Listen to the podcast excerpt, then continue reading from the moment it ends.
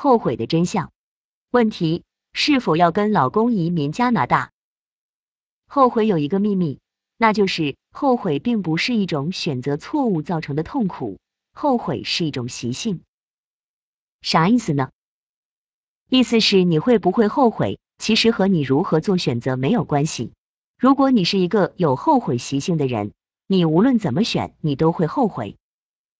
选了加拿大，后悔没选北京；选了北京，后悔没选加拿大；选了晚饭在家吃，后悔没有出去吃；选了出去吃，后悔没有在家吃。后悔的人的问题，并不是选错了选项，而是养成了后悔的习惯，养成了后悔的快感机制，染上了后悔的毒瘾。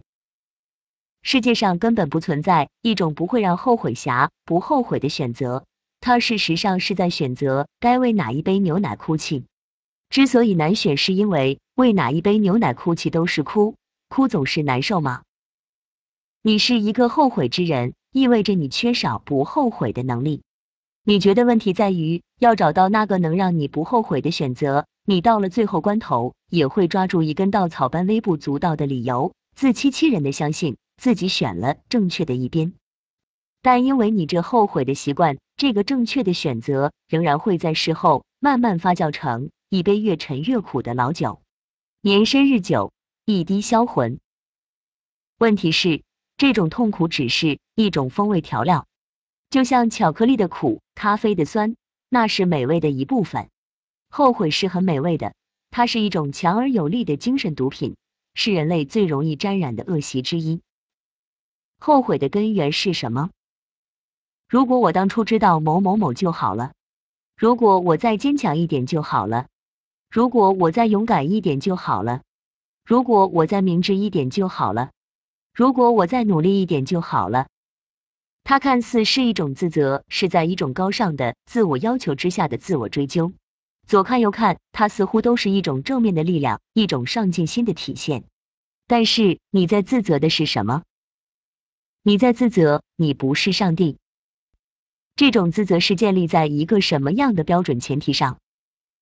你是在理所当然的假设你应该总是知道一切必要的信息，否则就叫令人扼腕的失误，可以跺脚惋惜。你在假设你总是可以有足够的坚强、勇敢、明智、努力，以至于啥时候没做到，对你就是显失水准，值得捶胸顿足的叹息。你们见过那种优等生令人恶心的惋惜自己犯了一个愚蠢的低级错误吗？哎，看来我还是不行啊，草率了，不然可以得满分的。得满分？你想得美哦！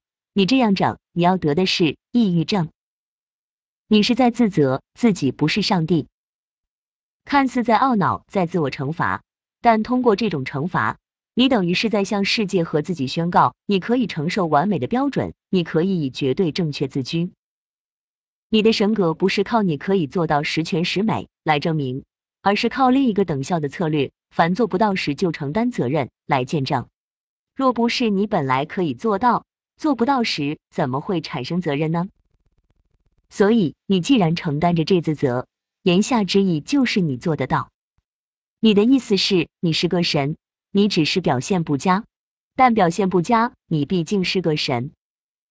人为什么乐后悔而不疲？因为后悔所带来的那些所谓的痛苦，怎能和超凡入圣、俯瞰众生的快感相比？这是圣人才有资格进行的自责。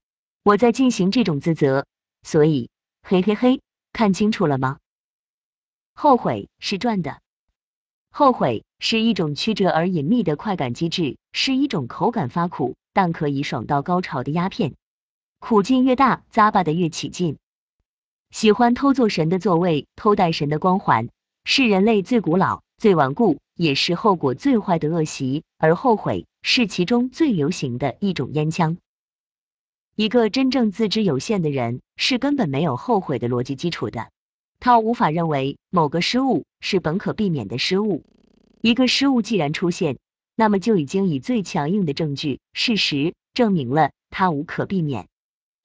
大哥，他都出现了，已经活生生的站在这儿了，还有什么本可以避免可言？我输了，我没有发挥失常，我就是这个水平，我没撑住，我没有本可以再勇敢一点，我只有这么勇敢。我放弃了，我没有本可以再坚强一点，我只有这么坚强。我选错了，我没有本可以更明智一点，我只有这么明智。我没有资格作为一个其实更强的人，去通过我这是失误了来自我安慰，也没有资格通过后悔、自责来暗戳戳的以身自居。我得到的就是我的水平应该得到的，没有任何一分是本该得到而错过了的。而且这是好的，是我将来好的难以想象的前途的绝对必要的一部分。这条路上的每一种不完美，都是我的一生传奇里同样精彩的章节。一幅画，暗的要大胆的暗下去，亮的才有可能亮得起来。如果没有阴影，暗不可言，得到的不是所谓完美的光明，而是一片空白。我不后悔，不是因为我超级屌，要去贪图落子无悔的好汉派头。而是我确实没什么可后悔的。我很遗憾的把自己想的太好了，事实证明没那么好。那么就重新调整自我评估，从更低的，然而是更有实据的自我认识出发，走下一段路，而不是自责一番，我不该有这低级失误，然后自认为只要付出了应分的痛苦来后悔，就抱着原来的那个高水平的自我假象去走下一段路。后者除了可以造成更强的心理快感，没有任何合理性上的优势。相反，这种宁可牺牲下一阶段的高胜率，也要换到快感幻觉的行为模式，本身就已经诅咒了你自己的幸福。你对这诅咒心知肚明，说错你没有。未完待续，编辑于二零二一年十一月二十九日六点四十八分。